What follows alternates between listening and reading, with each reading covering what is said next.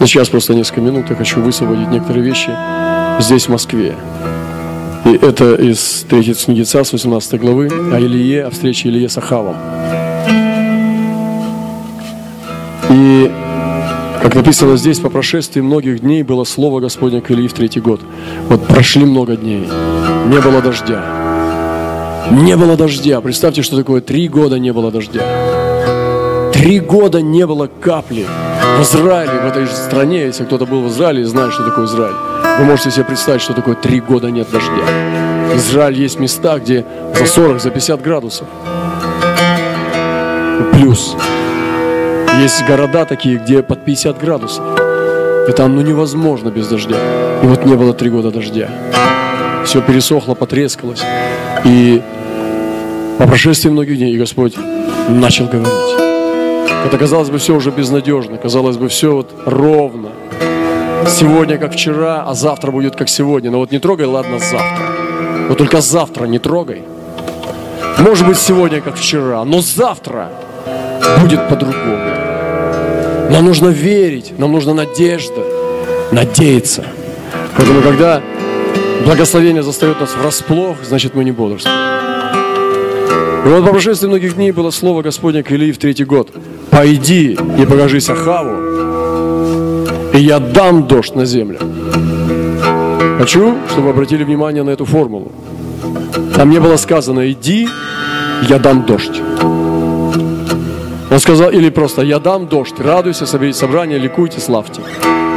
Он говорит, иди покажись Ахаву, я дам дождь. Это как условие. И Господь не собирался давать дождь без встречи царя с пророком. Это очень важная тема. То, что сейчас происходит в нашей стране. Наши власти должны встретиться с пророческой церковью. И они уже встречаются. Я не говорю о том, что будет приятный званный ужин – я не говорю о том, что будет мир, дружба, жвачка. Я не говорю о том, что будет приятная встреча. Это не обязательно. Но встреча должна состояться. Потому что встреча с пророком, с настоящим, никогда не оставит тебя прежним. Ты будешь изменен. И произойдет только две вещи. Или ты станешь хуже, или ты станешь лучше. Потому что встреча с пророком, она приносит тебе ответственность. Ты не можешь уже быть прежним, потому что ты слышал слово. Другими словами, ты попал. Если ты не знал слова, у тебя не было той ответственности. Но когда ты получил его, ты попал. Ты начинаешь нарушать его, если ничего не делаешь, как раньше. И ты просто ничего не делаешь, но ты уже его нарушаешь. Или же ты исполняешь и восходишь от своего положения, где ты был, и переходишь в положение, которое называется путь к воле Божьей. А путь к воле Божьей – это есть путь благословения. И сегодня Господь хочет, чтобы пророки поднялись, чтобы они не боялись Ахава. Вы знаете, Ахав разослал в то время э, требования от государств, чтобы они поклялись и подписали письменно, что и у них Илии нет, что они не прячут Илью. И государства близлежащие, они писали Ахаву, что да, мы клянемся, у нас нет Ильи. Представляете, какой уровень гонений был на этого пророка? Представляете, как он двигался как бы с мудростью, водимый от, от потока, э, где ворон носил ему мясо, и он пил эту воду во времена голода. Во времена голода мясо это очень хорошо. Мясо это то, что надо. Там есть все. И потом перевел его в Сарепту Сидонскую, в Таве, где он кушал хлеб с маслом. Тоже неплохо. Хлеб с маслом тоже хорошо. Это жить можно. И вы представляете, и Господь говорит, или давай иди. Все время настало. Ты закрыл небо, нет дождя. Но он постоянно жил в ожидании. Когда мы находимся в сезоне засухи, знайте, что у сезона засухи есть временные рамки. Знайте, что он однажды пройдет. Не будьте безнадежными рабами, которые просто едут в вагоне в Освенцим. Не зная, куда они едут. Ожидайте прорыва. Всегда ожидайте прорыва. Если вы находитесь в сезоне, который не дает вам воды, ожидайте прорыва. И вот Илья получает слово. Иди покажись Ахаву. Пророческая церковь должна встретиться с властями. И я дам дождь на землю. И там не было гарантии. Все будет нормально, не бойся, там не будет никаких конфликтов, ты не будешь травмирован психологически. Я сделаю так, что на тебя не повысят голос. Никаких условий. Просто иди покажись. Да, он тебя преследует, да, он тебя наверняка. Ты думаешь, что убьет? Это не важно. Иди, я повелеваю, я посылаю тебя. Иди покажись Ахаву. И вот церковь в лице Илии выходит из подполья. Ментальность прятывания – который три года прятался, а сейчас должен выйти. И представьте, как надо поменяться в новом сезоне, в сезоне публичного противостояния, а тайной работы в подполье, в андеграунде. Представляете, и пророк может это делать. Мы должны переворачивать сезоны. Мы должны уметь переодеваться. Вот представьте себе, что если проповедник говорит с властью и очень смело – и заходит конвой, и он проседает и сдувается.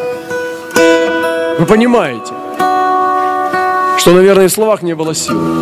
А если он так же мужественно уходит и кричит слова наставления, то, наверное, этим словам можно верить. Церковь должна быть целостной, и она должна менять сезоны. И когда Господь повел Илью в том, чтобы он переоделся – и чтобы он пошел, показался царю. И он должен был выйти из гонений, где прятался, где везде были охранные отряды. И была фотография, так скажу, Ильи, образно.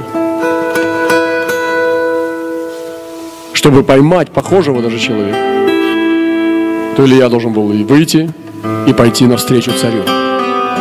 Вы понимаете? Вот что сегодня церковь должна делать. Иисус царь. Аллилуйя! Воздайте Богу славу! И Господь говорит, я дам дождь на землю.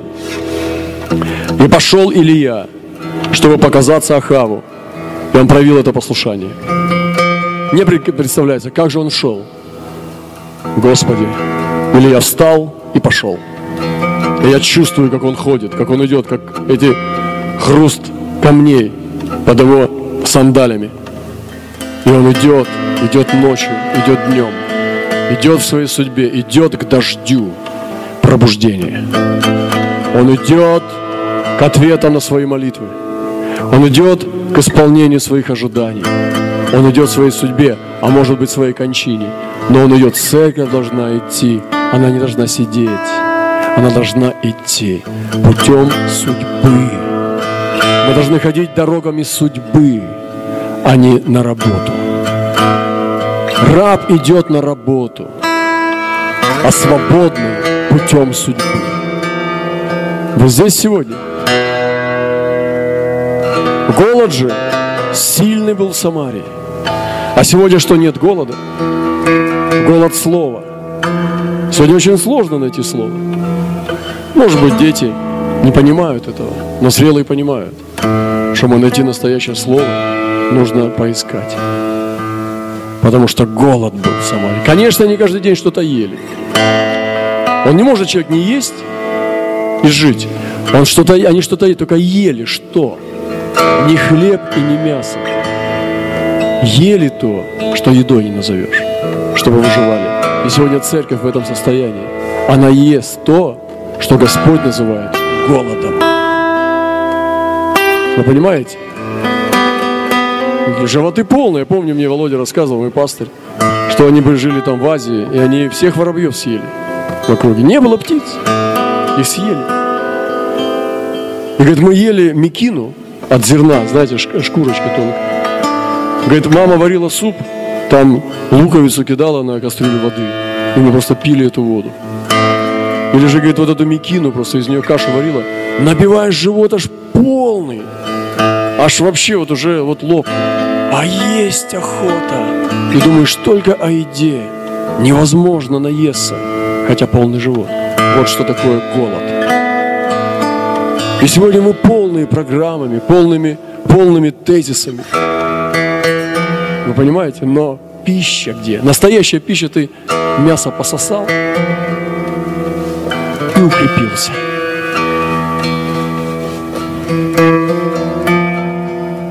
Недавно летел на самолете и купил коньего мяса сушеного. Вот это вкуснятина. Ой, и я забыл кусочек в самолете. Я думаю, как я мог забыть там несколько кусочков, таких как пластики жвачки. Расстроился. Фантастическая еда.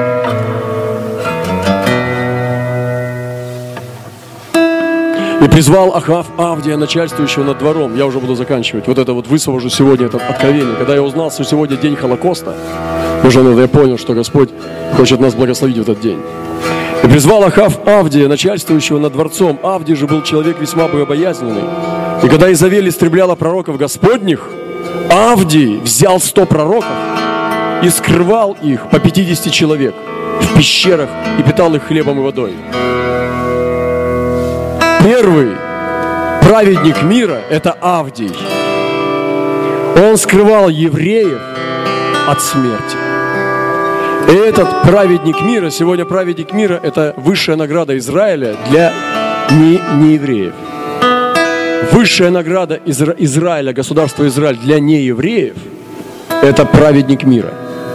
И он дается тем, кто во времена Холокоста скрывал евреев путем своей, э, ценой своей жизни или же рисковал. И вы слышали о Шиндлере, о других праведниках мира – их тысячи. И слава Господу, что среди русскоговорящих людей тоже есть множество праведников мира. Но Авди был первый праведник мира. И вот он брал этих пророков и скрывал. Посмотрите, послушайте, как он говорит. Какие потрясающие его слова. Он сам говорит о себе такие слова. Смотрите.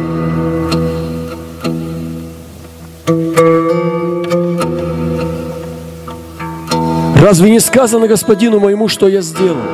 Когда Изавель убивала пророков Господних, как я скрывал сто человек пророков Господних, по 50 человек в пещерах и питал их хлебом и водой. А теперь ты говоришь, пойди господину моему, скажи, или я здесь, он убьет меня. Видите, праведники мира боятся. Но сегодня Авдий, дух Авдия, он должен быть на нас. Мы должны приготовиться. Если пророки правы, еврейские пророки особенно, такие как Артур Кац, он говорил о том, что настанут гонения для евреев еще. Что настанет время, когда охотники начнут гнать еврейский народ. И тогда церковь будет испытана последний раз перед пришествием. Она будет испытана на то, как она любит Израиль. Сможет ли она снова повторять подвиги, э, которые делал вот этот Авдий. Этот Авдий мне нравится. Он боялся, но он делал это. Я представляю, что бы с ним сделала Изавель, если бы она узнала, что он прячет сто пророков Господних. И сегодня современные праведники мира тоже есть. Мы должны защищать еврейский народ.